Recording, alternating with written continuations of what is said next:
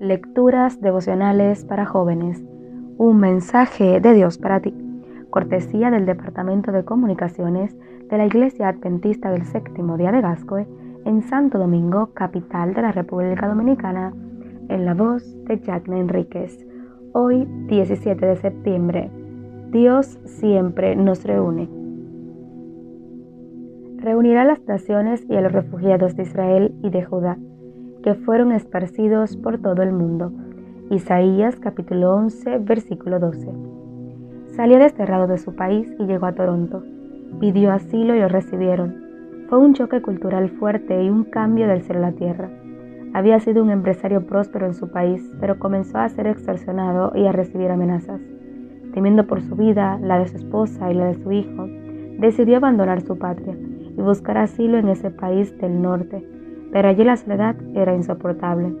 No obstante, Dios siempre encuentra la manera de atraer a la gente a sí mismo, sin importar dónde se encuentren.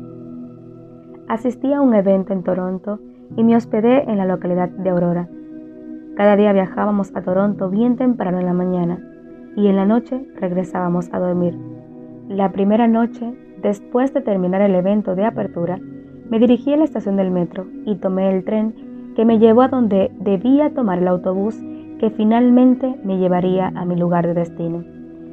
Quise averiguar cuál era el autobús, pero mi inglés era tan limitado que no pude comunicarme. Ya era tarde en la noche y me dispuse a dormir en la estación. De repente escuché una voz en el más claro español que me preguntó a dónde iba. Me indicó que habían pasado tres buses de esos y que el siguiente sería el último. Efectivamente, llegó y nos fuimos en el autobús. Me llevó aquella noche a su casa, me ofreció de todo, hasta me invitó a hospedarme allí. Fue entonces cuando me percaté de la gran soledad. Nos hicimos amigos, un día jugamos fútbol con la familia. Finalmente le dije que en Toronto había muchos hispanos de diferentes países y que él podía amestarse con ellos. Le presenté al anciano de la iglesia y efectivamente comenzó a asistir con su familia. Gracias al compañerismo y a la amistad comenzó a estudiar la Biblia y aprendió el mensaje de salvación. Hoy, cuando más comunicados estamos gracias a las redes sociales, es cuando más soledad experimentan muchos. El aislamiento es uno de los grandes males del siglo XXI, pero Dios promete reunir a sus hijos y Él mismo estar con nosotros. Si hoy te sientes solo o aislado del mundo, Dios te dice, la iglesia es el lugar donde te puedes reunir conmigo y con otras personas que me aman. Dios te bendiga.